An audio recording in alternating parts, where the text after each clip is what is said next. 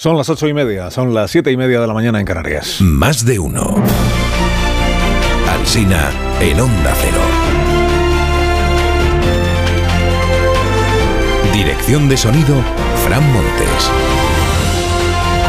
Producción, María Jesús Moreno, Marisol Parada y Alicia Eras.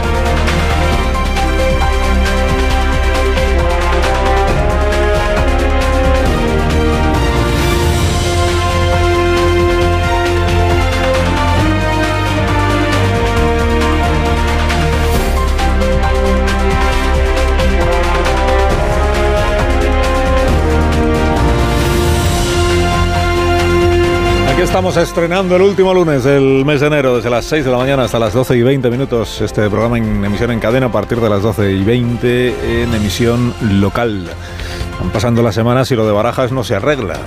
El trato a los demandantes de asilo. Dice la razón que 300 personas permanecen hacinadas. Dice el mundo que ayer llegaron otras 200 en cuatro vuelos. 100 de ellas duermen, viven en la zona pública de la T4 del aeropuerto. Los antidisturbios se despliegan por las peleas entre migrantes, dice el mundo. El caos saca los colores al gobierno, concluye la razón. Le dijo la ministra de Migraciones la semana pasada que se estaba trabajando interministerialmente parece que esté dando mucho fruto. Que Marlasca está en ello, van pasando las semanas y lo de Barajas no se arregla. Mañana se vota la amnistía en el Congreso de los Diputados. Informa el país de que el gobierno niega a Junts más cambios en la ley. Pero que no es el gobierno, que es el grupo socialista, que es una proposición de ley. Dentro dice el, el periódico que el gobierno resiste a la presión de Junts, en principio, y que los de Puigdemont llevarán esa presión hasta el último minuto. Pues la última vez que pasó esto, presión hasta el último minuto, el gobierno acabó entregando las competencias de, de inmigración a Junts. O sea que lleva la cuenta, por cierto, de este diario, eh, diario El País, de las veces que el PP se ha manifestado contra la amnistía. Séptima movilización, dice en portada. Luego lleva una columna de Vidal Folk que se refiere a Feijó como pobriño. Esto de subrayar la condición de gallego de Feijó es frecuente en algunos articulistas. De... Pobriño, dice, no se fían de él ni quienes le votan. En la vanguardia es Iván Redondo quien se fija en Feijó y en las manifestaciones. Vivir en la eterna excepción, dice, entre manifestaciones y protestas, la enésima ayer, alinea a Feijó con Trump, con Milley y solo es cuestión de tiempo hasta con el Reino Unido de las deportaciones a Ruanda.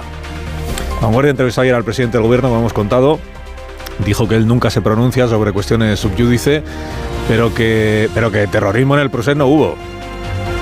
Hoy publica el diario dos páginas sobre lo que llama Los secretos de García Castellón. Es una recopilación en realidad de información de los propios autos y los sumarios que lleva el juez y que firma eh, Manel Pérez, que es quien viene firmando también los reportajes sobre la operación Cataluña. Eh, resumen, dice, el juez ha denegado todas las peticiones de investigar las actuaciones de Villarejo en Cataluña y aunque tiene procesado a Fernández Díaz, sus críticos dicen que ha perimetrado los casos que afectan al PP para evitarle males mayores, una suerte de control de daños.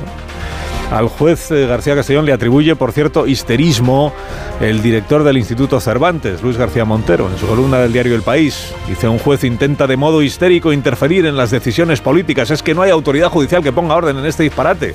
Se pregunta. Mucho conocimiento de cuestiones judiciales, con todo el afecto, la verdad es que en la columna no, no demuestra. En el mundo cuentan que la Guardia Civil investiga nuevas conexiones del Kremlin con el Prusés desplazamientos a España de miembros de la inteligencia rusa y listados de llamadas. Es conocida la simpatía de la cofradía puigdemónica, piedra angular de la nueva España progresista, con Vladimir Putin, amante del progreso también. Se ocupó durante años de denunciarlo en el Parlamento Europeo Irache García, socialista, hoy entregada a publicitar la amnistía.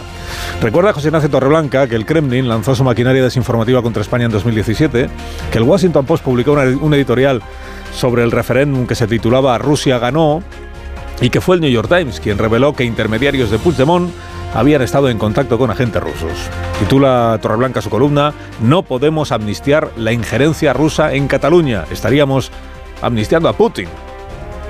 Pues que hay que amnistiarle para que no gobierne la derecha. Pues.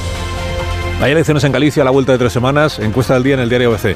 El PP mantiene la mayoría absoluta y el PSOE cae a mínimos históricos. Le da 39-40 a Rueda, 23 diputados al bloque, 12-13 al PSOE. El candidato socialista Gómez Besteiro puede presumir de que saca mejor nota que Marta Lois. Y ya, es, es todo lo que puede presumir. Pilar Gómez cuenta en el confidencial que los sondeos internos que maneja el PP son menos entusiastas, que la mayoría absoluta está en el aire y que la amnistía no está actuando como revulsivo, o al menos no como esperaba la dirección nacional. Por cierto, que fue de las bolitas de plástico. Asunto que ha desaparecido de las primeras páginas. Bueno, para entusiasta, por cierto, la nueva portavoz del PSOE, Esther Peña, que ayer se fue a Galicia a contar a los gallegos la de cosas que les paga Pedro Sánchez. La educación de 0 a 3 la paga Pedro Sánchez. El aumento de ayudas para la dependencia la está pagando Pedro Sánchez. El bono social de alquiler lo está pagando Pedro Sánchez. Las ayudas al campo y a la ganadería las paga Pedro Sánchez. Pues alabado sea Pedro Sánchez, que es un hombre desprendido, como se ve, porque todo lo paga él. El español nos presenta a Manuel Escudero, de profesión ideólogo de Sánchez colocado por Sánchez al frente del laboratorio de ideas Avanza. Dice que aspira a convertirlo en un referente internacional al laboratorio, al think tank. Eh, del presidente dice que por supuesto que tiene ideas, que es un socialdemócrata genuino, adaptado a las condiciones del siglo XXI, y a partir de ahí, pues Escudero recita todo el repertorio del catecismo socialista. Desde la polarización asimétrica a la ola reaccionaria, pasando por el procés como consecuencia de la sentencia del estatut. La entrevista se la hace Daniel Ramírez García Mina, el nuevo. Dani le recuerda a Manuel Escudero que no hay precedentes de una amnistía escrita a medias con los beneficiados. Y responde el entrevistado, no hay precedente porque no ha habido una ruptura tan violenta como la que hemos tenido en España, derivada directamente de las posiciones de negación del PP con respecto al Estatut de 2006. Y ahora esto se está resolviendo con aquellos que de alguna manera fueron perjudicados deseando que Escudero explique en qué perjudicó a Puigdemont el que el Constitucional dijera lo que había, que el estatuto era parcialmente inconstitucional, aunque sus promotores dijeran que era impecablemente constitucional. Y después de leer a Escudero, ahora uno entiende que Santos Cerdán le firmara con toda tranquilidad a Junts per Cataluña el relato fake del proceso, aquel documento. Sobre la protesta de los agricultores franceses, el periódico de España dice que Macron la aborda con pies de plomo, que el malestar del campo supone un desafío ante las elecciones europeas. 20 minutos trae una encuesta que dice que casi la mitad de los europeos sabe que hay elecciones este año. ¿Qué días son las elecciones? Ya solo lo sabe el 14%. Más cosas. Javier Clemente le ha premiado la Fundación Sabino Arana y ha dicho que los vascos son diferentes en sus costumbres, su historia y su respeto a los demás. ¿Diferentes a quiénes? Es la pregunta. Somos diferentes a quiénes, a los cántabros, a los a los franceses. Dos reportajes muy recomendables hoy en la prensa. Eh, el país se ocupa de lo que llama la desorientación de las plantas. Este fin de semana ya se han visto almendros florecidos en el centro de España y aún no ha acabado el mes de enero. Plantas que florecen antes de tiempo o que florecen dos veces confundidas por las temperaturas primaverales de este invierno, ojo, y del invierno anterior también. ¿eh? Declara Javier Cano, jefe de la Oficina Meteorológica de la EMET en Getafe. Por primera vez en 44 años he encontrado algún almendro floreciendo y con hojas verdes todavía de la temporada anterior que debería haber perdido a finales del otoño. Se están volviendo locas las plantas. Y en ABC nos presentan a María Luisa Regueira, que ha elaborado el Diccionario del Léxico Juvenil. Lleva 20 años recopilando y analizando expresiones aparentemente nuevas que usan los jóvenes. Aparentemente porque la profesora descubre que palabras que nos parecen de ahora resulta que no lo son. Dice garito, Garito aparece en el vocabulario de Juan Hidalgo de 1611, igual que piltra. Y que esta otra palabra que le gusta mucho a Yolanda Díaz, esta, mira, dígala, dígala, vicepresidenta, dígala, ya no la dice, mogollón, mogollón. Pues mogollón, que parece así como, bueno, moderna ya tampoco, pues. Parece como que fue moderna hace 30 años, mogollón está en el tesoro de la lengua castellana de Covarrubias hace 400 años. Los jóvenes son muy de los anglicismos, dice la profesora. Ahora dicen mucho bro, por, hermano, brother. Dicen mucho crush. Dice que funcionan también las adaptaciones. Que lo que en inglés es bestie, aquí se ha vuelto mi mejo. Mi mejo es mi mejor amigo. Nerdo es eh, lo que allí es nerd. O sea, el, pues el cerebrito, ¿no? O el, el empollón. O sofin. ¿Qué es sofin? Pues sofin es, eh, sería en realidad sofear, que es tirarse sin hacer absolutamente nada en el sofá.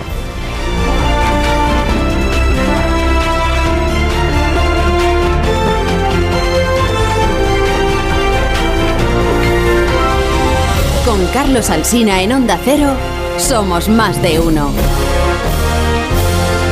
Si en cuanto te metes en la cama no paras de toser, escucha este consejo de Bio3 y así vas a dormir del tirón. Vaya tos.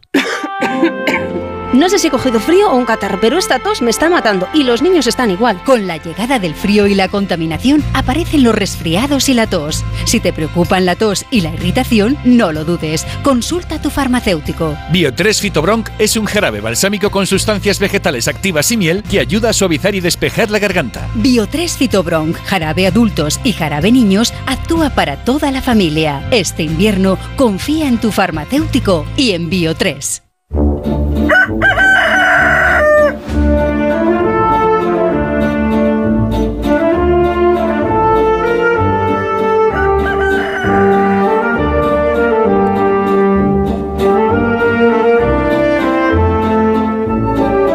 Está el Gallo La Torre, como cada mañana a esta misma hora. Buenos días, Rafa. Buenos días, Carlos Alsina, aquí escuchando cómo te actualizas. Hay una palabra que a mí me hace mucha gracia, que es lo del BIF. Se viene un buen beef esta semana, sí. Es la semana de la amnistía, una ley escrita a la medida para borrar el historial delictivo de unos socios del gobierno. Pedro Sánchez puede desgañitarse señalando como fachas a todos los que se oponen a la vil transacción de impunidad por apoyo parlamentario, cuando lo llamativo es que la Sanchosfera diga amén a todo. Dijo amén cuando Sánchez negaba la amnistía y dirá amén cuando la apruebe. La Sanchosfera, por tanto, es un clima de disciplina capaz de soslayar cualquier contradicción. También es una garantía de futuro, ¿eh? Porque cada cesión debilita al gobierno y por tanto lo expone a una nueva cesión aún más onerosa y cualquiera puede suponer dónde terminará esta escalada. Por de pronto, veremos cómo termina este debate, ¿eh? porque el titular, el gobierno niega a Puigdemont más cambios en la amnistía, ya sabemos lo que anticipa, ¿eh?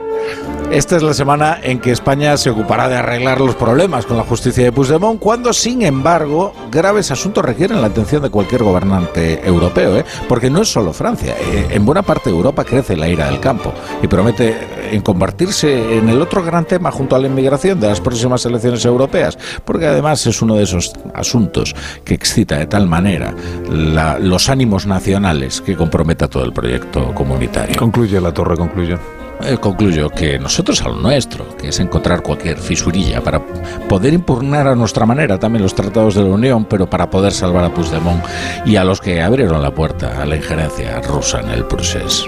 Te deseamos que tengas un día espléndido, La Torre, ¿eh? que te sigas actualizando, sobre todo tú, que eres muy de usar palabras un poco Sí, viejunas, ¿no? En tu- Tú, dices mucho mogollón. Oye, pero mogollón está muy bien. ¿sabes? Mogollón, sí. Tiene tradición, no- nunca perece. Mogollón. Adiós, Rafa. Que tenga... Gracias por madrugar con nosotros. Es mi trabajo, pero Trabaja mogollón. Ahora la noticia sostenible del día de la mano de Iberdrola. Iberdrola por ti y por el planeta. En España, un anticiclón de récord está provocando un calor inusual para el mes de enero. Las temperaturas están alcanzando los 20 grados centígrados en amplias zonas del país. Este fenómeno es un ejemplo de los efectos del cambio climático que está provocando que las temperaturas medias globales aumenten.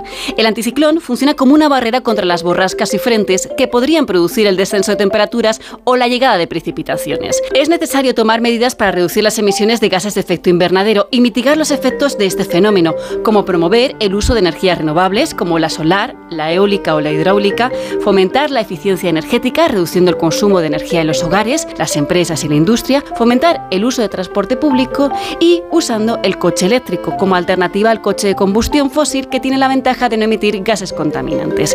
El cambio climático es una realidad presente en todo el planeta. El Pacto Verde Europeo insiste, el transporte debe reducir de manera drástica sus niveles de contaminación. En Iberdrola somos líderes en la transición a la movilidad eléctrica, con más de 45.000 puntos de recarga instalados en nuestro país. Únete a las energías limpias de la mano de un líder mundial. Iberdrola, por ti, por el planeta. Empresa colaboradora con el programa Universo Mujer.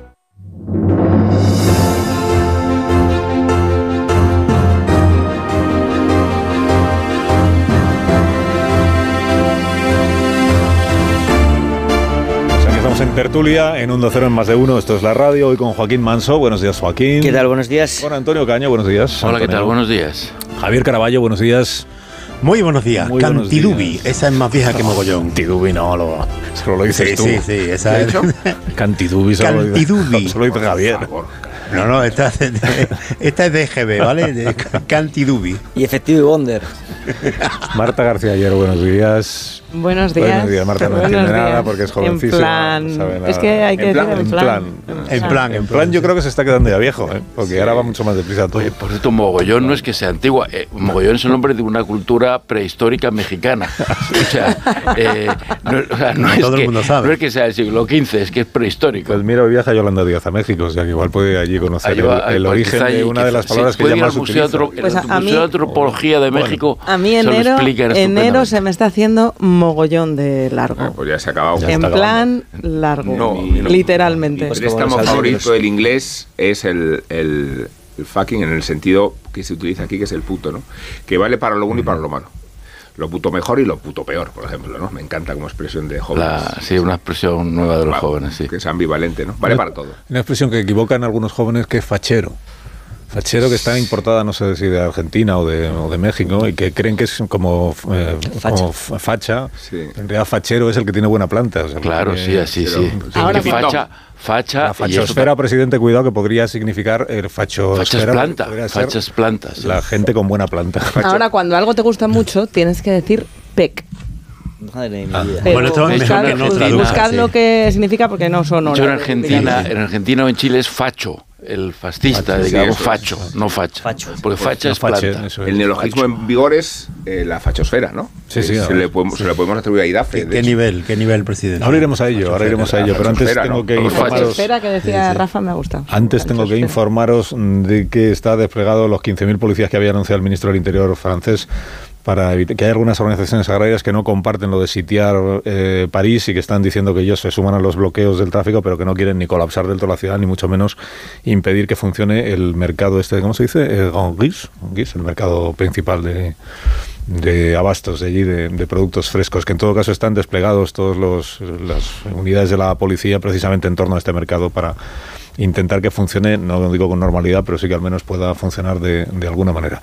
He contado a los oyentes que ayer el gobierno de Francia, primer ministro y ministro de Agricultura, señalaron a los países vecinos como eh, culpables de una competencia desleal.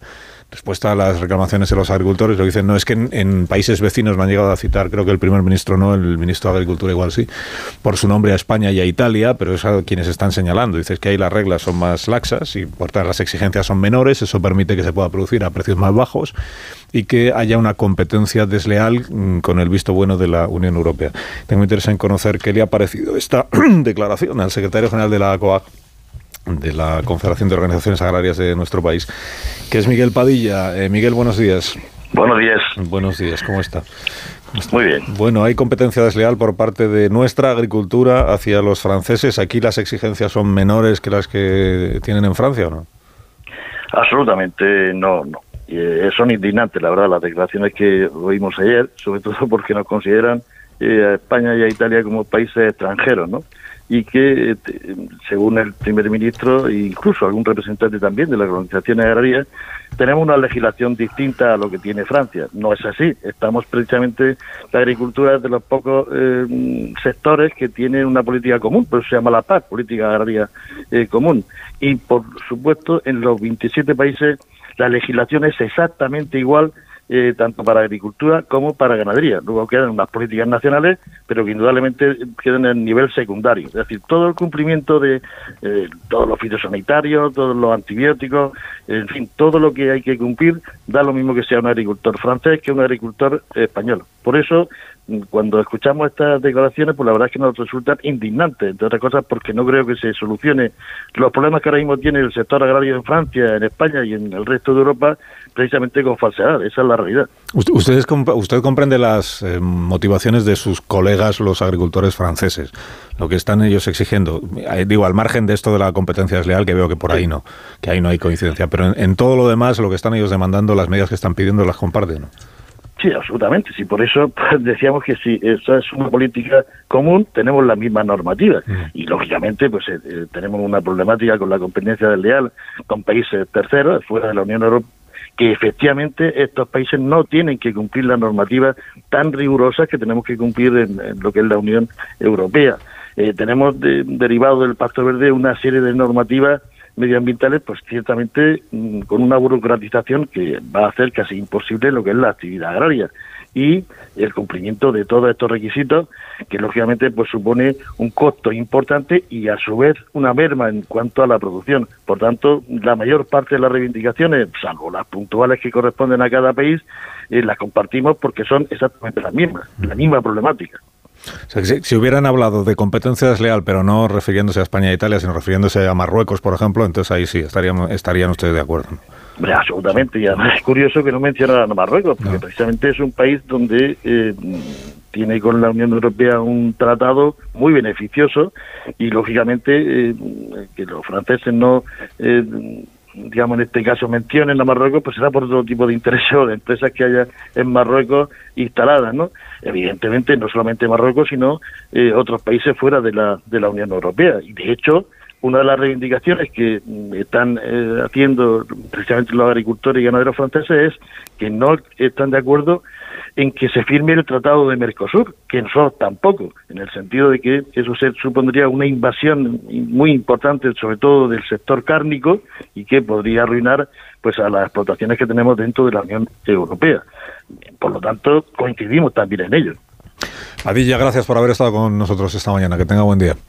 Buenos días, muchas gracias. gracias. Miguel Padilla, secretario general de la COAG, los agricultores españoles que responden a la acusación que ha llegado desde el gobierno francés. Y luego están los camioneros españoles que transportan los productos de nuestro país a, Francia y al resto de la Unión Europea y que desde la semana pasada ya están sufriendo las complicaciones para la circulación provocada por las protestas en las carreteras francesas y que en este día de hoy pues lo previsible es que sufran todavía en mayor medida esas ha, dicho el primer el ministro del Interior que ha, dicho a sus policías dos cosas unas que sean razonables en la utilización de las medidas de que disponen y en segundo lugar que protejan a los camioneros españoles por ejemplo para que no sean víctimas de ningún tipo de ataque. Ramón Valdivia es el vicepresidente de la Asociación de Transporte Internacional por Carretera. Eh, Ramón, buenos días.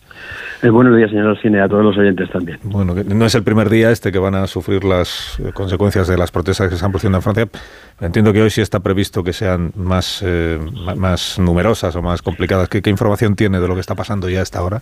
Bueno, ya desde primeras horas de la madrugada están cortándose de nuevo numerosos puntos de toda la red francesa el viernes ya fue un viernes negro y luego de los 120 puntos que llegamos a contabilizar aquel viernes de, bloqueos, en el fin de semana se relajó bastante, hubo unos 35 puntos, pero aún así seguía habiendo problemas. El gobierno francés estableció por una deroga de la prohibición habitual de que circulen los camiones los domingos para favorecer que los que pudieran pues regresaran a sus a sus bases, pero de nuevo pues este lunes se anunció un lunes negro y tiene todo el aspecto de que así va de que así va a ser. Y además hay que señalar que la mitad de los viajes que los camiones españoles que salen por las fronteras, más de 10.000 al día de media hacia Europa, la mitad de los viajes van a Francia, pero la otra mitad no. A pesar de ello, pues se bloquean las, eh, las carreteras y mm. sobre todo ha ido subiendo la intensidad, el número de ellas y también la agresividad.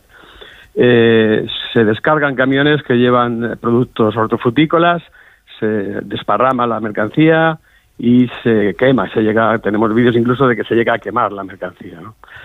Sí, una anécdota de, ayer por la noche, un camión español que bajaba con producto francés en, su carga, ¿no?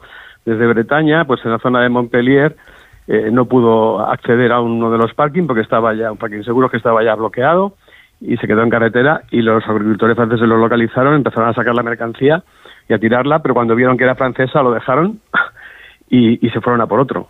Mm. Es decir, que efectivamente ahí hay un, una componente de que ya es tradicional. Yo creo que todo el mundo que peina canas, incluso mm. los que no, seguro que Daniel García Mina también lo sabe, eh, los agricultores franceses tienen cierta eh, obsesión con, la, con el producto español.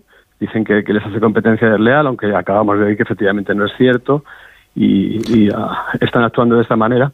Y efectivamente sí también puedo eh, corroborar que las autoridades francesas tienen instrucción en la policía de proteger al conductor, evitar que haya problemas eh, físicos, en enfrentamiento, porque los nervios van subiendo, eh, la sangre es caliente al final tantas horas de espera y tanto bloqueo y puede haber problemas.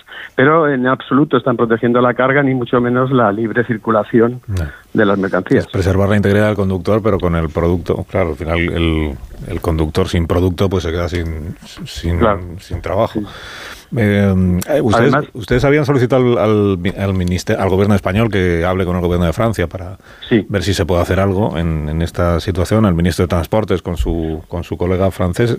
¿Tiene noticias de si esa conversación se ha producido y en qué términos? No, ninguna noticia. No tenemos ninguna noticia. Nosotros, estas movilizaciones empezaron el día 20 previendo que podían ser eh, crecientes, como así ha sucedido, pues eh, escribimos un, un, mensaje junto con cargadores, con nuestros clientes, al ministro pidiendo pues precisamente que se dos cosas que se proteja sobre todo a los conductores profesionales y también que se garantice como es obligación del Estado francés la libre circulación. Hay que decir que en estos daños el más perjudicado es el transportista, sobre todo cuando las mercancías son perecederas, el receptor puede negarse a recibirlas si ha pasado demasiado tiempo.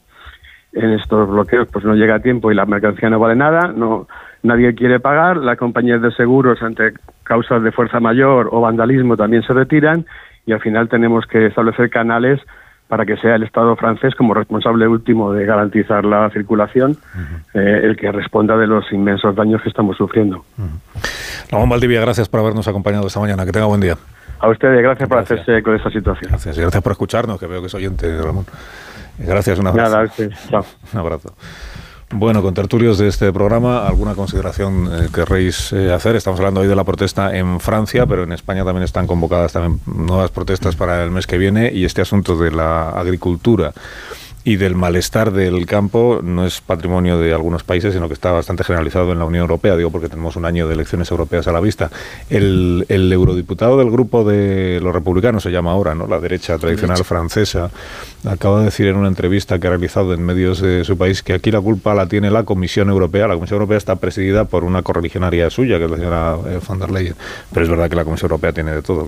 Que la Comisión Europea es responsable de la situación actual que se, que se está viviendo por haber llevado hasta el fanatismo la legislación medioambiental. Dice, desde hace dos años venimos pidiendo con mi grupo, el Partido Popular Europeo, una moratoria de las limitaciones medioambientales. Nos dijeron que éramos escépticos del clima, que encarnábamos el trumpismo europeo y ahora estamos pagando las consecuencias.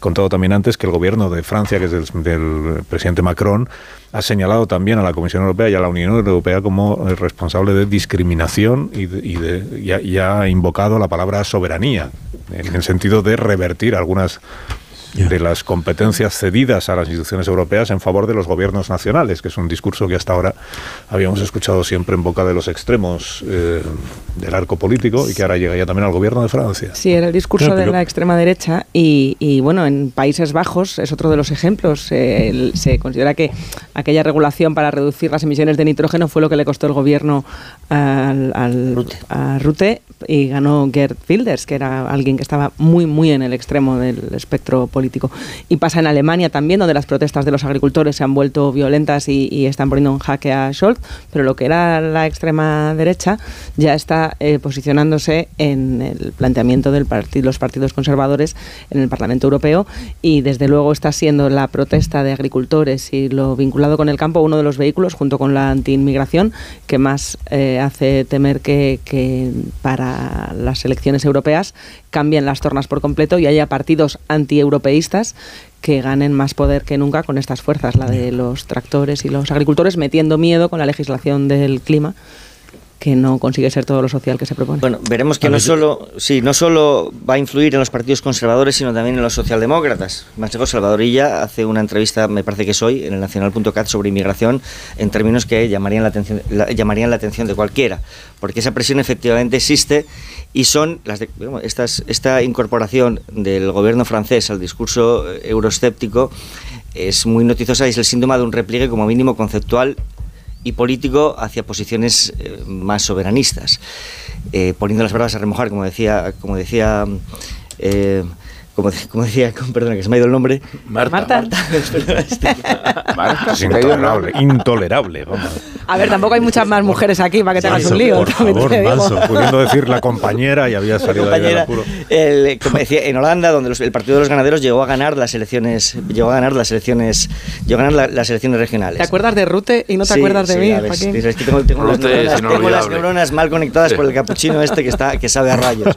Entonces, entonces eso es lo que me, lo que me está pasando. Avanzando. El sector agroalimentario es especialmente sensible al incremento de los costes de producción provocados por los, por los pactos verdes y en general por la transición energética. Y al mismo tiempo es un sector muy vinculado a las, a las esencias nacionales porque la producción autóctona de un país, pues claro, es, constituye la identidad de un país. Por lo tanto, excita muchísimo, muchísimo las, eh, las emociones. Y aquí le va a corresponder a la Comisión Europea intervenir con un discurso, ya veremos en qué términos, y también al gobierno español en defensa de los intereses de los productores y de los distribuidores y de los distribuidores españoles. Pero efectivamente, todo indica que estamos ante un movimiento que solo acaba de empezar.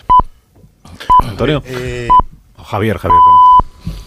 No, no iba a decir que, que eh, ah, seguro que hay eh, algunos oyentes que recuerdan que esto no es nada nuevo, es incluso anterior a la entrada de España en la Unión Europea. En los años 80 ya empezaron estos incidentes incluso más salvajes. Eh, los camiones con, con, con frutas y hortalizas de Murcia, de Almería, de Huelva, cuando cruzaban la frontera había siempre eh, agricultores que los asaltaban, tiraban la carga y la quemaban.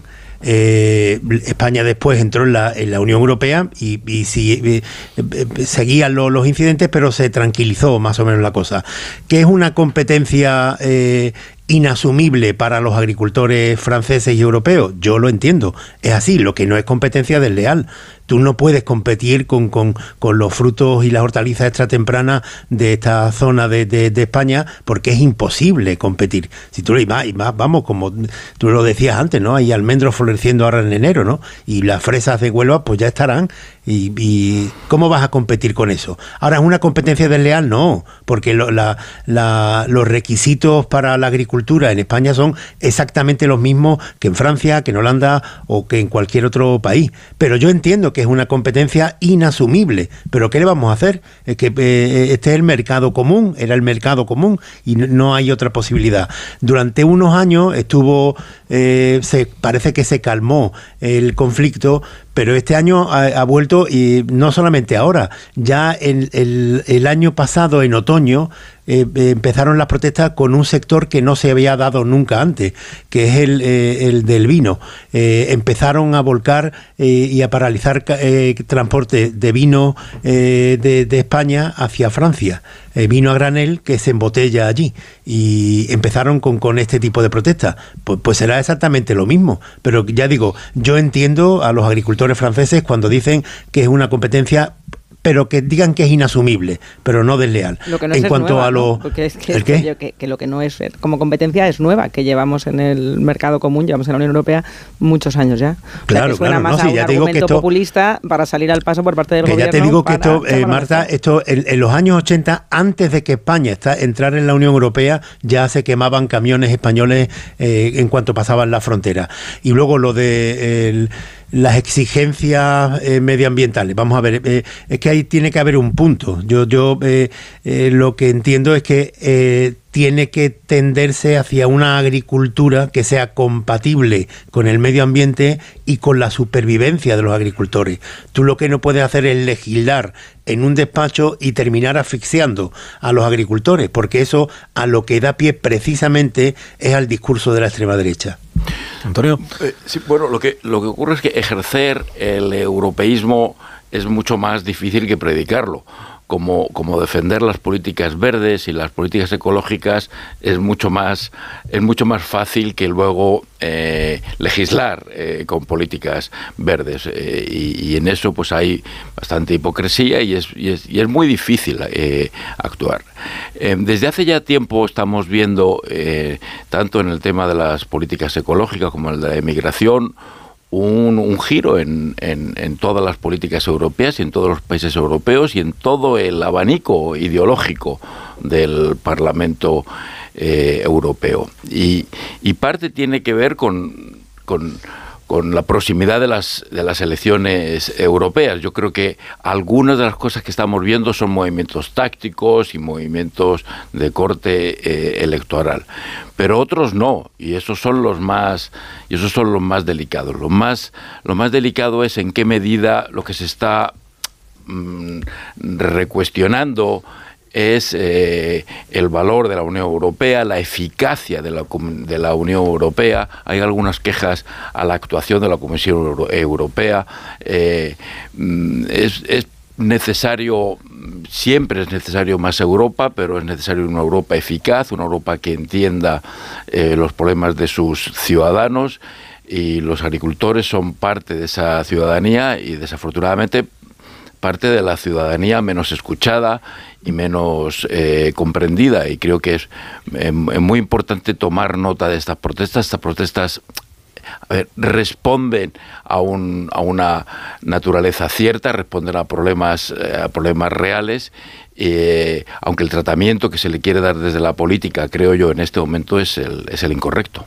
sería irresponsable cuestionar el proyecto comunitario en función de estos desbarajustes. Y lo digo porque es una frivolidad no percibir hasta qué punto la Unión Europea y la cesión de soberanía forma parte del porvenir y de la única salida que tiene Europa. Eh, en caso contrario, esta idea de la recuperación de soberanía va contra la, ventaja de los partidos que la, y de los países que la quieren emprender. El problema es que cada vez son más enemigos los que tiene la Unión Europea, y igual que florecen en la extrema derecha por naturaleza y idiosincrasia está sucediendo con la izquierda. Y el nuevo partido de Alemania, eh, Razón y Justicia, que es extrema izquierda o izquierda radical, se ha declarado abiertamente euroescéptico, proputiniano y contra la inmigración, que en, en un ideario de la izquierda resulta inconcebible, pero redunda en ese sabotaje de muchos ámbitos y de muchos factores que sí que amenaza eh, la personalidad de la idiosincrasia de la Unión Europea en sensibilidad electoralista como la que tenemos. Por eso que Alemania y Francia se pongan a cuestionar eh, ciertas políticas migratorias y ciertos principios eh, es lo más preocupante porque ellos sí que llevan la locomotora del continente. Son las 9 y 6, tengo que hacer una pausa con permiso de Antonio Caño y del resto de los contertulios de este programa, una menos en Canarias. Y a la vuelta, pues si queréis eh, decir algo más sobre esto, tendréis oportunidad. Y si no, hablamos de la fachosfera. sí, me encanta, me gusta mucho la fachosfera. el presidente del gobierno dice que es que se insulta, dice que los demás insultan, la facho fuera. Y hablamos también de cómo va lo de la amnistía, ¿eh? que en, minuto de juego y resultados sobre la redacción definitiva del proyecto de ley de amnistía que mañana aprobará el Pleno del Congreso. Más de uno en Onda Cero. Carlos Alsina. Más de uno en Onda Cero.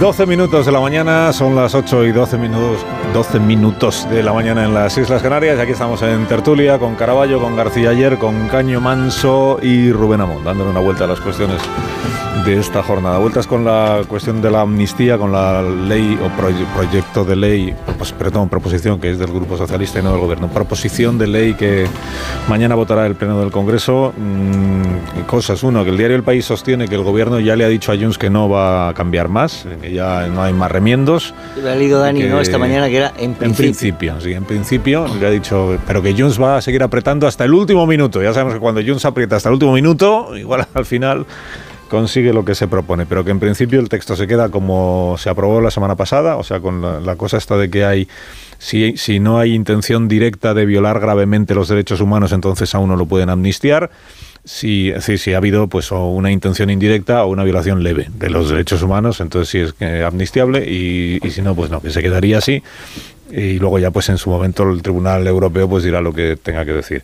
Esto por un lado. Luego que Feijó reunió a decenas de miles de personas, el PP dice 70.000, la delegación de gobierno 45.000 para protestar contra la ley de amnistía porque entiende que es un caso claro de desigualdad de los españoles y el PP entiende que es un éxito de movilización porque creo que el país es el que lleva también la cuenta, que van siete, y pues si, si después de siete seguimos reuniendo a 45.000, 50.000, 70.000 personas, pues mérito tiene, dicen en el, dicen en el PP. ¿Qué más? Que el presidente del gobierno ayer en entrevista con el diario La Vanguardia sobre esto de la amnistía no aportó eh, ninguna novedad que yo tenga aquí apuntada pero sí, eh, porque fue el título con el que abrió la, entrevista todo el día, el- la edición digital del periódico. En el papel llevaban lo de Junts y Esquerra por- apuestan por la gobernabilidad o algo así. Eh, pero en la edición digital eh, la apertura era lo de la fachosfera. El presidente diciendo que la fachosfera, ¿cómo es? Insulta y lo que busca es der- derrotar o derrocar, dijo él, al gobierno por la desmovilización del electorado. ¿Y qué más os cuento? Bueno, luego os cuento lo de la conexión rusa, de la que habla el periódico de Manso esta mañana, relacionada con el procés, que es un asunto que aquí hemos recordado cada vez que hablamos de Puigdemont y de Irache García, la, la portavoz del Grupo Socialista en el Parlamento Europeo, que se ha pasado años denunciando, entre otras cosas, esta, la conexión de Puigdemont con Vladimir Putin, pero claro, ahora pues ha dejado de denunciarlo porque está en, en que Puigdemont es el mejor amigo de Sánchez y no de Putin, pero es que... También fue, pues, Irache García también fue la que le dijo a Manfred Weber que era un mentiroso, que cómo se le ocurría decir que iban a amnistiar los delitos sí. de terrorismo. Ese es un tema al que eh, Europa va a estar muy atenta. ¿eh? El- es, es el asunto de mayor sensibilidad eh, en, en Pero antes Caraballo creo que quería decir algo sobre la fachosfera, que parece que es una declaración que le ha indignado al... Sí, muy en la línea de, lo que viene manteniendo eh, Rubén Amón, que ya no cabe más gente. O sea que nunca ha habido, eh, en, la historia de la democracia, no ha habido nunca un movimiento de, de- incorporación hacia un espectro político denominado ahora fachosfera, que, fachosfera, que le ha dado, eh, lo ha puesto, en, bueno, le ha dado oficialidad el presidente del gobierno en su línea de seriedad en estos temas, fachosfera. Y nunca ha habido un movimiento de, de acercamiento, eh, es impresionante. ¿Cuánta gente distinta hay en la fachosfera ya? Yo creo que no hay ningún movimiento político en España ahora que, que- sea como la fachosfera. Este el problema que tiene es para quien va designando fachas cada día, porque cada vez está más solo. Es que, a ver, la, la En fachosfera... ocasiones veo fachas. Eh, la fachosfera es el gran, es. el gran atajo, el gran pretexto que utiliza Sánchez para conservar su impunidad y su inmunidad. Mm. Todo aquello que recela de sus decisiones se incorpora inmediatamente como un automatismo a la fachosfera e identifica claramente dónde nos reunimos, cada vez más gente y sobre todo eh, cualquier expresión de hostilidad a lo que él haga o interprete. Eh, el lugar sagrado de la fachosfera lo tendría que ocupar Puigdemont, pero eh, precisamente porque es aliado de Sánchez, Puigdemont está a salvo de la fachosfera. Y hay un verbo que utiliza en la entrevista de La Vanguardia que es enormemente peligroso, que es derrocar, porque derrocar significa hacer caer un gobierno por la fuerza. Como si estuviera detrás de la fachosfera una iniciativa golpista, cuando lo que hay es la unanimidad de muchos ciudadanos de bien que no comparten en absoluto las decisiones más aberrantes de este gobierno y que no se sienten identificados en la caricatura de la fachosfera y que no son los que van detrás de la pancarta de Ayuso o de Feijóo o de Aznar en Madrid, sino muchos otros más que no se sienten identificados con esa opción política y que viven la frustración de ir eh, digiriendo eh, todas las aberraciones políticas que vamos conociendo. Pero es que lo que van detrás de la pancarta de Feijóo tampoco son fachosfera. No, no. Los que van detrás de la pancarta... la- Es que ahora es- va a estar vacía la sea, fachosfera. Es, legítimo, es legítimo ir detrás de la pancarta sí, de sí, Feijóo sí, sin sí. pertenecer a la, a la fachosfera. La fachosfera es un término eh, insultante, es un término que desprecia a, a la oposición y sea cual sea la oposición, es legítimo en una democracia que haya una, una oposición eh, de cualquier signo político. Eso no, no lo que no, habría que el presidente término. no que- puede desprestigiar. Yo creo que año que, que es más amplio, es mucho más amplio. La, la fachosfera o sea- eh, define también, es que yo creo que el principal flujo, que, que la, la corriente principal que se integra en la fachosfera procede del propio Partido Socialista. No, es solamente Claro. facha. García Bueno, Paje eh, es- eh, es la fachosfera. facho- Eso es lo que hace- fachosfera. Hay, eh, o sea, el- en el PSOE hay una cantidad de fachosfera pero- enorme. no, pero es es, que eso- la fachosfera incluye a aquel que le hace el juego a la derecha. A ver, eso es lo que hace más aún ¿Sabe? más absurdo. Termino enseguida, Joaquín, pero lo que quiero decir que el fondo es la- que, que esto es el, el- el- que, que lo peligroso de la de esta denominación es el desprecio a la oposición y lo que encierra de antidemocrático. Por eso, por eso yo decía que se puede estar eh, pa- detrás de la pancarta de Feijóo, detrás de la pancarta de Ayuso y tampoco ser parte de la fachosfera, porque se puede, es legítimo oponerse a un gobierno democrático desde cualquier posición política y eso no te convierte tampoco en fachosfera. Por supuesto no lo son los que dice Javier, que hay mucho socialista y mucho en, en el centro izquierda en ese campo, pero lo que revela y esto es es, y esto es lo grave, la falta de convicciones democráticas de quien ha dicho esa, esa expresión, que es el presidente del gobierno. lo que se ve en, en- en estas declaraciones del presidente del gobierno es una estrategia de comunicación tampoco muy original que vuelve No, a si es donde la misma de siempre. Es la misma de siempre, la que le funcionó para el 23J, que por cierto había fracasado porque también era eh, con los medios en la diana cuando las elecciones que ahora parecen tan lejanas que perdió estrepitosamente el Partido Socialista las, las de mayo. Y, y creo que sin embargo que lo que más eh, más favor le puede hacer al presidente del gobierno, lo que más está ayudando a que vaya a pasar mañana la ley de amnistía sin, sin mucha contestación, por más que haya 100.000 personas o las que sean en la calle manifestándose, pero que no haya una mayor tensión, no es que deslegitime a la oposición o a las críticas en los medios como fachosfera, es que el tema de la amnistía realmente han conseguido que agote lo suficiente como para que dé igual. O sea, no es la oposición ferviente mm, a nivel de opinión pública, sino es el desgaste y el agotamiento en mucha gente a la que a lo mejor le indigna más o menos, pero que honestamente están eh, pues, cansadas del tema. Entonces, eh, eso sí que ayuda a que salga mañana la ley sin mayor problema. A mí, bueno, la fachosfera me parece un paso más en la construcción del, del muro que divida a todos los ámbitos de la vida pública conforme a un criterio moral, los buenos y los malos. La fachosfera, yo, lo preocupante de la fachosfera eh, es que es efectivamente un término insultante, pero no porque se refiera a la oposición o ni siquiera a la oposición que todavía podamos calificar como interna. Se refiere en concreto a los medios de comunicación. Se refiere en concreto a los medios de comunicación.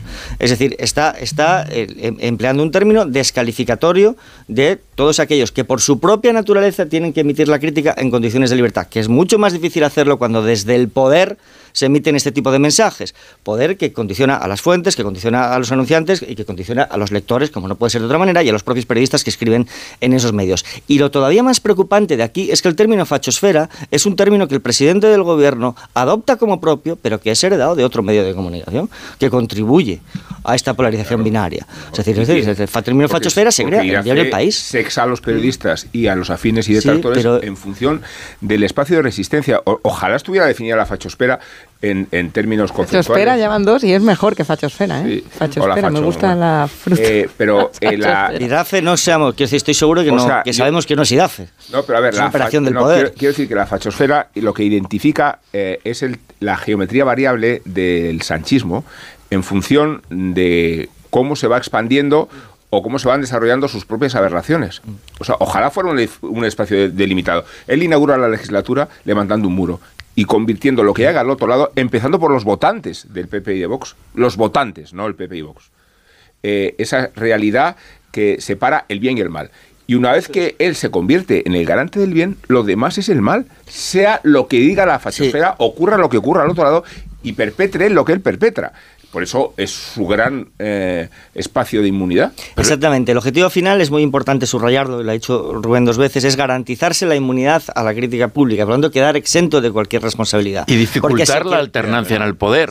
Y dificultar la Sí, alternancia en el pero- poder. Si no, si, no, si no impedirla por ley, porque todavía tenemos formas en esta democracia, al menos hacerla casi imposible, porque no te puede, no puede ser alternancia en el poder, alternativa en el poder, la fachosfera. Eso no es una, una alternativa al poder. Bueno, para la próxima entrevista al presidente, quien, quien se la haga, eh,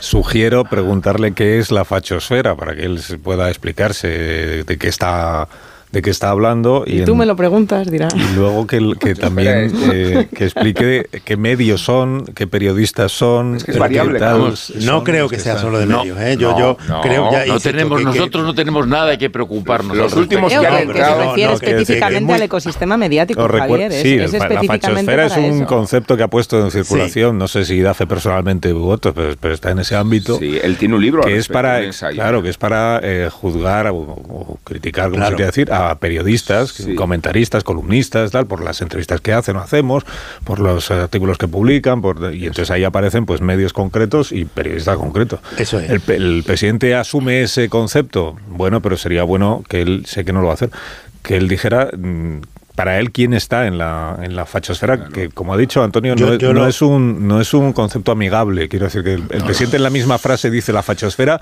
que se dedica a insultar. Presidente, Digo, fachosfera en derrocar, sí eh, mismo es una cosa despectiva. O sea, es considerar facha a todo el que, eh, según usted, esté en ese ámbito. Y facha hasta ahora no está en el diccionario considerado como un adjetivo eh, favorable. ¿no? Se dice de los, de los amigos, mira qué facha eres. No, es, es al revés. Ya, pero- Es al revés, es un insulto. Fachero, no, no, es La- la Sí, os recuerdo que el presidente, la última vez que estuvo en este programa, eh, que venía de decir algo parecido después de las elecciones de mayo, como ha recordado Marta, hablar de los medios y de los programas en los que todos eran de derechas y que no sé qué, yo le pedí que mencionara por su nombre de qué medios estaba, a qué medios se estaba refiriendo, a qué programas de televisión se estaba refiriendo, de radio, y dijo que él no iba a dar nombres porque es el presidente del gobierno. Bueno, pues, pues eso, a ver, o no, o no, o das nombres. Vale. Y entonces No, no. dices lo que te parezca de la fachosfera o, o no, o no digas, porque ¿no? que queda un poco ventajista lo de ah, la fachosfera, pero no sé lo que. Yo sospecho, Yo estoy- pero esta ya es aportación personal, esto ya es, es especulación mía. ¿eh? Yo Que yo estoy sospecho que, esto que- va un poco en la línea del comunicado que sacó el otro día el PSOE. Reclamando a las asociaciones de prensa Ah, sí.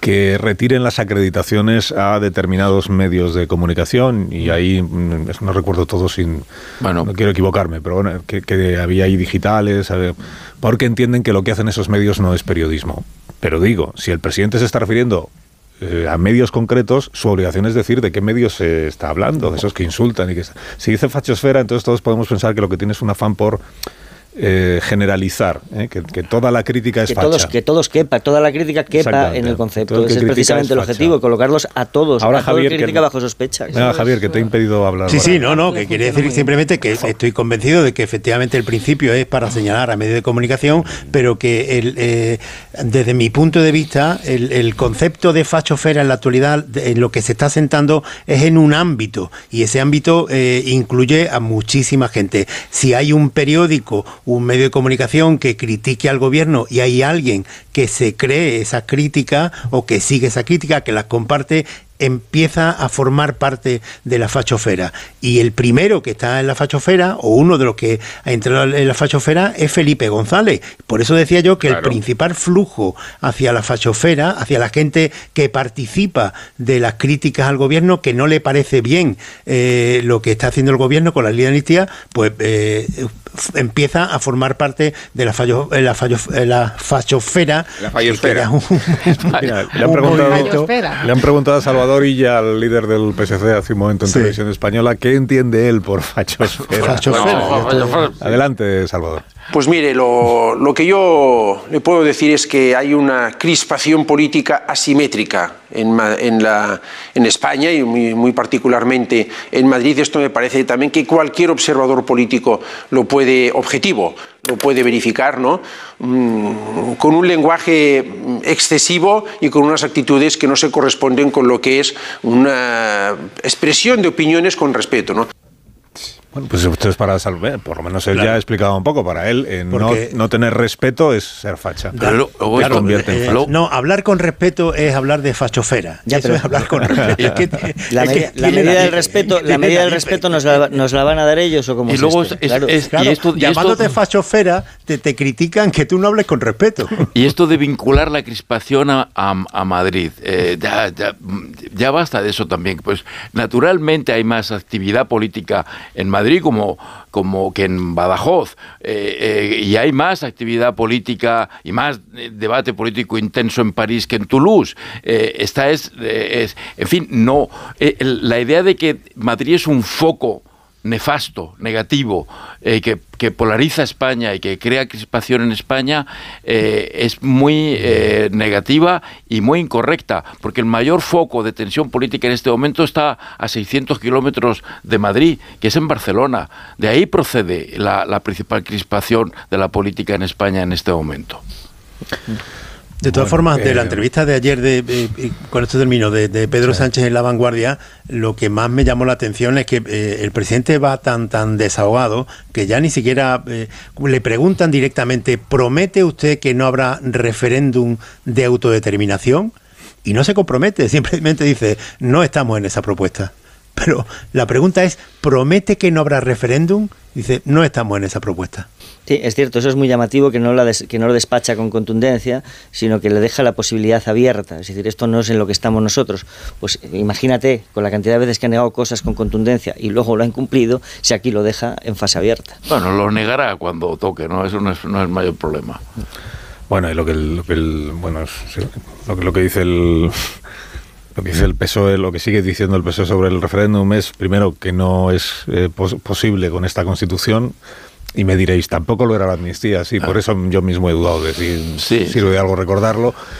Y lo segundo es que no están en, un, en la convocatoria de un referéndum porque entienden que eso divide a la sociedad en lugar de contribuir a cohesionarla. A, a diferencia de la amnistía, que como vemos ha cohesionado Sí, muchísimo al país, lo de la amnistía. Y que por eso nunca van a hacer un referéndum que sea eh, quedarse o oírse, ¿no? Eh, sino una cosa que aún no sabemos muy bien en qué se traducirá, que es votar sobre algún tipo de acuerdo o pacto que se alcance en la mesa esa de negociación que no sé si se ha vuelto a reunir alguna vez, que tiene con el gobierno de, de Per Aragonés, porque como ahora tienen a la vez otra mesa con Junts en Suiza, En otra mesa con Esquerra, que es distinta de la del gobierno catalán, otra mesa con no sé quién, pues igual ya con tanta mesa que uno no sabe que, que están negociando. Y Bueno, la mesa con el PP en Bruselas, que ahora se va a reunir, ¿no? El miércoles también, sí, el mismo día que está en Suiza Santos Cerdán con, con este, está Pons con Bolaños en, en Bueno, en Bruselas. la entrevista ya no le hacemos más pro- promoción, Jordi, al periódico, pero en la entrevista también le preguntaron eh, por la reunión con Puigdemont y lo que dice es que él se va a ver varias veces en el futuro siempre, ¿eh?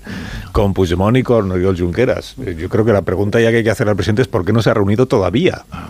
¿Cuál es el motivo de que aún no se haya reunido? No, que no está amnistiado. Bueno, ya, pero... pero Jun- está- pero merece una pero amnistía, por- Junqueras, por ejemplo, vive en Barcelona, o sea que puede reunirse con él cuando quiera. ¿Y ¿Por qué no se ha reunido todavía con Junqueras? ¿Cuál es el, Hoy comienza en cuál Sevilla es el un problema? juicio. Hoy comienza en Sevilla un juicio que, que en su tiempo pues eh, habría informativo que son la, la, fa- eh, la trama de facturas falsas de, de la UGT. Y, y esto es, es, por ejemplo, es un ejemplo clarísimo de desigualdad entre españoles, en este caso con, con los líderes de UGT que se enfrentan a penas de, de cárcel, que están son 14, que, que están por encima de, de en torno a los 7 años, hay otros que tienen menos. Eh, no se llevó ninguno un céntimo. Eh, el dinero que defraudaban con factura falsa era para financiar, lo dice la fiscalía así, para financiar la acción sindical y con- eh, ahí pagaban los desplazamientos a manifestaciones, eh, los regalos en, los congresos, eh, revistas sindicales. Bueno, pues, pues se sientan en el banquillo hoy y les piden esto. ¿Había alguna, alguna intención de llevarse ellos dinero? ¿Estaban financiando una causa política sindical? Pues sí, pero sin embargo ellos sí se van a sentar en el banquillo, los dirigentes de UGT, y, es muy posible, por las peticiones que hay, que salgan condenados. No, pero en eso, Javier, como en las demás causas, eh, que, que ya hay fallos y condenas emitidas contra el Partido Socialista en Andalucía y los miembros de la Junta que, que fueron, que fueron eh, en fin, culp- considerados culpables eh, cul- y, condenados, y algunos de ellos en prisión por, por delitos que ellos explicaron que no era para su enriquecimiento, sino que eran fuentes indirectas de financiación del partido. No todos ellos deberían entrar en el nuevo concepto de, de financiación con fines políticos y no con fines de lucro personal.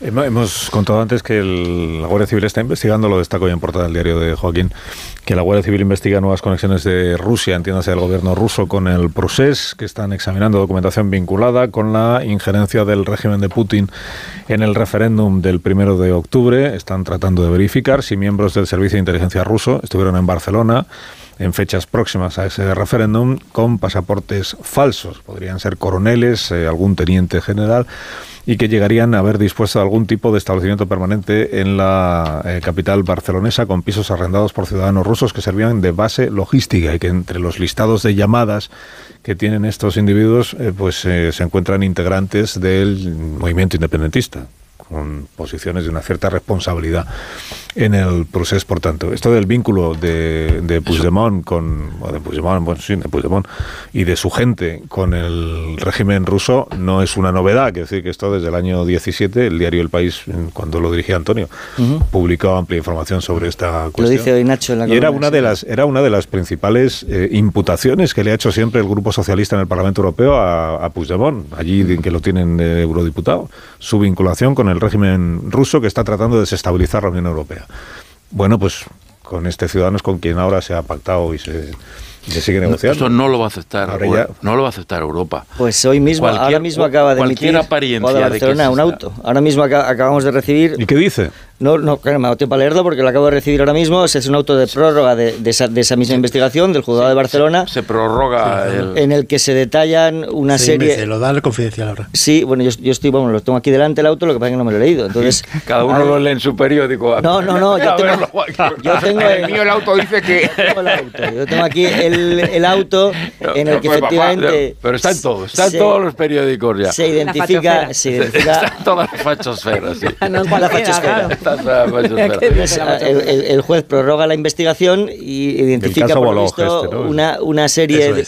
Prorroga porque ha encontrado pruebas que, nuevas. Al parecer, uno de los elementos de. Hay dos elementos de prueba novedosos así en el primer vistazo. Uno de ellos es que el movimiento independentista, algún destacado dirigente del movimiento independentista, que yo creo que es Víctor Tarradellas, conocía que Rusia iba a invadir Ucrania. A partir, lo- lo- el juez lo colige a partir de una intervención, de una intervención telefónica. Y también una nota en la que, eh, en la que al parecer hay una operación en marcha para financiar el movimiento independentista con bitcoins, en el que aparece la palabra Putin.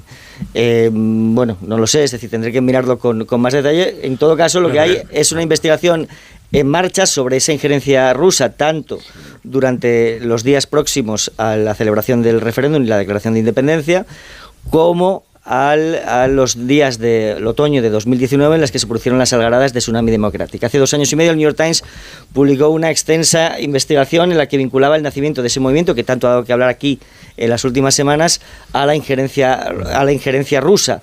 Y si finalmente se aprueba la ley de amnistía, esta investigación, en la que se habla nada más y nada menos que de, que de, que de la injerencia de una potencia extranjera que representa una amenaza Claro. para nuestro modo de vida tan importante como Rusia y la de todo el proyecto europeo, también, Pues, también Joaquín, sería mucho, pero hay que añadir enmiendas. No, pero- Esto, Claro, es que, es que la, aquí, la, aquí la legislación se hace problema, en función claro. de la actualidad, se añañan enmiendas y, y- y se acabó Claro, el problema, porque ¿no? el concertar- Se hace- el problema, porque si no, se el- puede quedar antigua la ley de concertar con un gobierno extranjero o conjurarse con un gobierno extranjero para desestabilizar España, eso sigue siendo delito. O por concretarlo, delito. No, es que cuyo, la- cuyo, cuyo nombre empiece por R, para asegurarnos no vaya a ser que el país eh, pueda ser otro que el que se, que el que se quiere eh, amnistiar. Esto no va a pasar, eh, no, o sea, no lo va a aceptar la Unión Europea. Como haya un una sola sospecha de que, de, de que ese delito eh, específico ha sido am- amnistiado, eh, la Unión Europea va, Pero si va- te has, si te has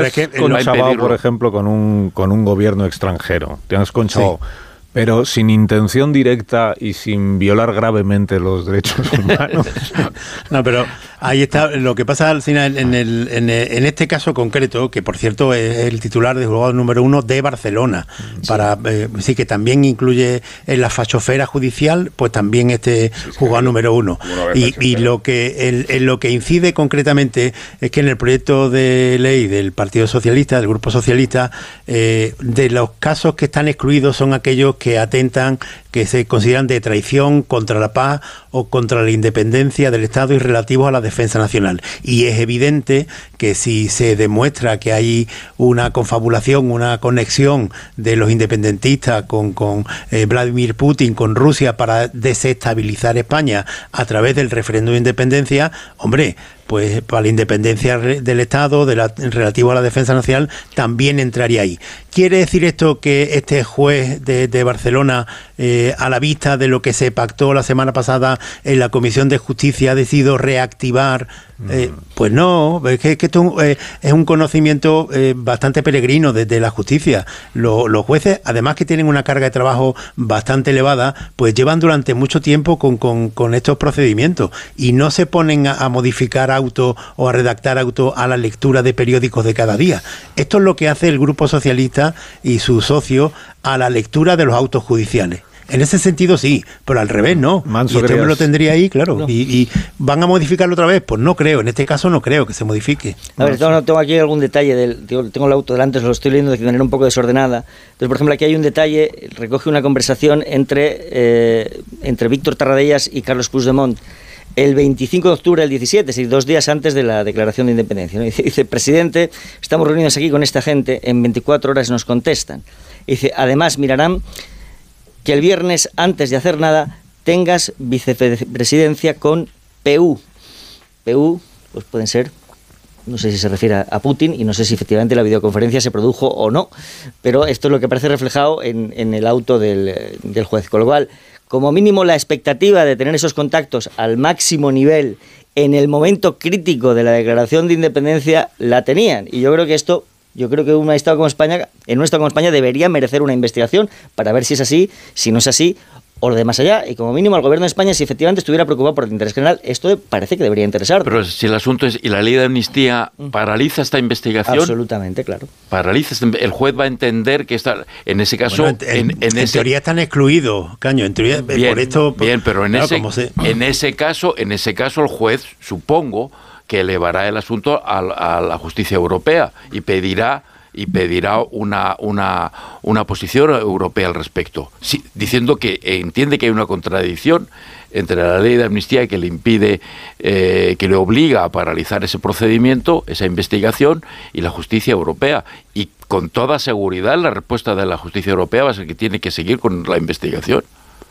No puede ser cubierto eso por la ley de amnistía. Pero que no lo cubren. Y eh, es el problema. Claro, a día de hoy este es el problema, claro, que si es un delito de traición o de... Así que el juez no hace calificación no, pero no, bueno, todavía no, puede. Relativo a la defensa nacional. Pero, pero hay que mantener la investigación abierta. Claro, pero si al final de lo que se trata... Bueno, Sí, no, claro, esta investigación no tendría por qué ser abortada en la medida en la que no entra en el paraguas de la ley de amnistía. Eso es. Aunque esté relacionada con el procés. Mm, una pausa, con, con vuestro permiso. Digo que ya más, en, más enmiendas no se pueden introducir al texto, que es que ya no, ya no, el texto ya va mañana como está. Las que están vivas. O con la, o si el PSOE apoyara la de Junts per Cataluña, que es la que dice quitemos cualquier referencia. Bueno, parece que toda, toda, todo, cualquier tipo de delito cualquier delito es amnistiable. Podría ser, el de traición a, la, patria. Es que menos, Antonio, que menos. menos porque se va a poder amnistiar una traición a la patria. Por la concordia. por la concordia. Por la concordia total. Un minuto eh, y a la vuelta hablamos de otras cuestiones de esta jornada. Más de uno. Onda Cero. Carlos Alsina.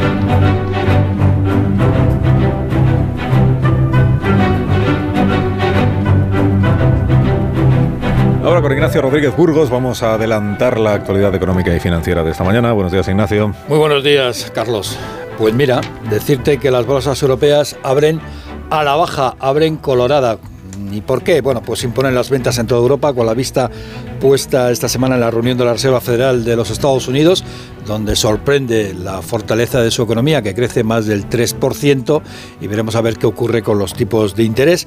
Y también muy pendientes en Europa y en todo el mundo en la decisión que ha tomado el Tribunal Superior de Justicia de Hong Kong, que ha decidido iniciar el proceso de liquidación de Evergrande, la mayor inmobiliaria de China, que entra así en liquidación, vamos, en quiebra después de fracasar siete operaciones de reestructuración de su deuda, que según algunos cálculos podría superar los 300.000 millones de dólares. Evergrande ha sido apoyada durante mucho tiempo por el gobierno de Pekín, pero al final el ladrillo pesa mucho y las deudas más, y la ha dejado caer. Evergrande es el principal iceberg de la crisis inmobiliaria de China y el riesgo, mm, hay un riesgo muy evidente y es que contagie al sistema bancario, como ocurrió en otros países, por ejemplo, durante la gran recesión, crisis financiera. En España, la bolsa baja ahora mismo un 0,24%, intenta no perder los 9.900 puntos. Repsol es la empresa que más avanza, la petrolera sube casi un 2,5%, cuando el precio del barril del petróleo sigue al alza, en el mercado europeo se encarece y supera ya los 83 dólares el barril, y detrás de Repsol, en el lado de las subidas, aparece la farmacéutica Grifols, que se aprecia un 1% después de presentar en Nueva York el viernes pasado una demanda contra Gotham, contra la empresa que hizo aquel análisis, aquel informe tan negativo para la compañía catalana. Y en la parte baja del IBEX, pues destacan las caídas de la aerolínea IAG, cada vez que sube el petróleo, pues aumenta sus costes, y también, curiosamente, de la inmobiliaria colonial que es la que más desciende después de IAG en el IBEX 35 en estos instantes. Gracias, Ignacio. Hasta ahora. Y que tengas buen día. Eh, nos quedan dos minutos de Dos minutos de conversación. Tenía que apuntado Lilith Bestringe por si os parecía un tema eh, sugerente la- la- el abandono de, de la diputada, que ya no lo es y que, o que no lo, y que por tanto corre el- el- la lista y entra un diputado que es de, los De Sumar. comunes, me parece, en común, ¿no? Sí. En común. Ah, de Barcelona en Común. sí. En común, o sea que Podemos, donde tenía cinco diputados críticos con algunas cosas del gobierno, pues se quedan en cuatro. Y luego tenía también aquí apuntado la discrepancia interna en el gobierno de España respecto de la ampliación del aeropuerto de Barajas, que anunció la semana, el viernes pasado el presidente. Y que dicen los de Sumar, nosotros no estamos por ampliar aeropuertos. ¿Por qué? Porque entendemos que hay que intentar limitar el tráfico aéreo, que es muy contaminante, como sabemos, eh, y darle prioridad al tren. Por eso no nos parece bien, aparte de que no estaba en el acuerdo de gobierno, que se amplíe Barajas para que haya más vuelos. Y entonces dice el ministro de Transportes, en respuesta a Sumar, ¿qué quiere Rejón? ¿Ir a Buenos Aires en tren? Es un poco el Sofisticado, sofisticado el un poco es el- argumento del el- ministro no sí. sonó, la verdad. Elegante tampoco. Bueno, lo llamó cuñado. Es decir, que esta es la nueva ¿Quién a quién? fachosfera. ¿A quién, Eh, sí? Oscar Puente a Íñigo Rejón lo llamó cuñado. Es decir, en, esa- en- en- en Ah. esto de Buenos Aires, Hong Kong, venía precedido por un cuñado, que es la nueva forma de comunicarse que tiene el gobierno de España en asuntos tan serios como la ampliación del aeropuerto de, de Barajas. La ética es la estética, ¿verdad? Sería interesante preguntarle a la ministra, eh, a la vicepresidenta mm, Teresa Rivera, qué opinaba del argumento del ministro, porque esto ya no es tanto de qué partido es cada uno, sino qué prioridades le está dando a la transición energética. Y luego también tenía apuntado aquí lo del cartel de la Semana Santa sevillana, que es el tema favorito de Marta García ayer eh, en esta mañana y de Javier Caraballo, supongo, pero es que casi no tengo tiempo. ¿Estáis a favor eh, del cartel, su- supongo? No sé. No, Yo, a, mí el, que- a mí el cartel me parece bien, me gusta, pero en cuestiones de en su lo que significa desde el punto de vista religioso no quiero no quiero entrar. Eso es un asunto que tienen que decidir los católicos, los creyentes. En asamblea, Pero- en referéndum. Sínodo. En referéndum. Bueno, el, el- el cartel, de hecho, lo, lo eligió, o sea, el- el- al autor lo eligió el, el Consejo de Hermandad de Cofradía de Sevilla, que no, no, es- no lo eligió, eh, no sé, pues cualquiera de las barbaridades que se están diciendo. A mí, eh, cuando le encargan el cartel a, a- a este eh, pintor, pues evidentemente se sabía qué tipo iba a hacer de, de cartel, y a mí me gusta, me gusta mucho el, el cartel, y hay otros muchos modelos de, la eh, pintura de toda la historia que son muy semejantes a lo que se le critica a este cartel. A mí, ya digo, artísticamente me gusta, me parece que, que- que responde a lo que se le pide a un cartel, sobre todo en este caso, que se ha convertido en polémica nacional, lo ha conocido toda España y toda España ha opinado. Y luego ya lo, en lo que no entro es eh, en la parte que, que hay algunos... eh, la, Pues yo sí la entro, mira. crítica más, raz- No, no en la ninguno, crítica más entro. razonable de si representa o no la Semana Santa. Yo creo que sí la representa. Ya, mucha gente habrá ¿qué representa? Bueno, procedo a la amnistía, Carlos. Ah, adelante con ella, sí. de Fernando Sabater, protagonista este sábado en la prensa, porque no apareció su artículo tradicional en el país. Ya sabéis que el filósofo había despotricado contra el periódico en una entrevista concedida confidencial y que fue de inmediato represaliado. Puede hablarse de ejecución, porque la decisión se adoptó de manera inmediata, como si pretendiera mandarse un mensaje ejemplar y ejemplarizante, a Sabater, claro, y a cualquiera que pretenda emular las tesis subversivas del oficialismo. No han salvado a Sabater sus 47 años de ejecutoria en la lucidez, el compromiso, la integridad y la coherencia. Y digo coherencia porque Sabater sigue siendo el mismo y sigue siendo el mismo. Lo que resulta irreconocible es la izquierda y el que ha dejado de comparecer es el PSOE, jebarizado en los extremos de un partido sin ideología ni debate interno, precisamente porque el cesarismo de Sánchez purga cualquier movimiento discrepante. Sale perdiendo el país con el sacrificio de Sabater, pero se agradece al menos que se le haya aplicado la guillotina. Lo podrían haber escondido en páginas interiores, lo podrían haber desclasificado de Internet, pero se ha convenido que era mucho mejor lanzarlo a la fachosfera. Bienvenido Sabater, aquí estamos en la fachosfera, quiero decir, ese artificio que ha inventado el sanchismo para ridiculizar la discrepancia y para concederse a sí mismo la inmunidad y la impunidad de sus fechorías. Naturalmente, porque el progreso se consigue considerando a Sabater un reaccionario y a Puigdemont un libertario. Pues ahora Marisol Parada os va a regalar unos Callahan para, Para que, que- podáis abandonar nuestras instalaciones. Exactamente, y para que renovéis los zapatos de invierno por mucho menos, porque estamos en rebajas en Callahan. Callahan cuenta con más de 50 años de experiencia en la fabricación y diseño de calzado de alta calidad. Callahan es la mejor tecnología para caminar y aprovecha porque siguen en rebajas. A la venta las mejores zapaterías y en callahan.es. Tecnología, diseño y confort al mejor precio. Que tengáis todos un buen día. Adiós, Joaquín. Adiós, Antonio. Adiós, Adiós. Caraballo. Muy buenos días. Adiós, Marta García. Adiós, adiós. ¿Y a este chiquito cómo se llama? Vamos hasta mañana. Se llama Joaquín Manso.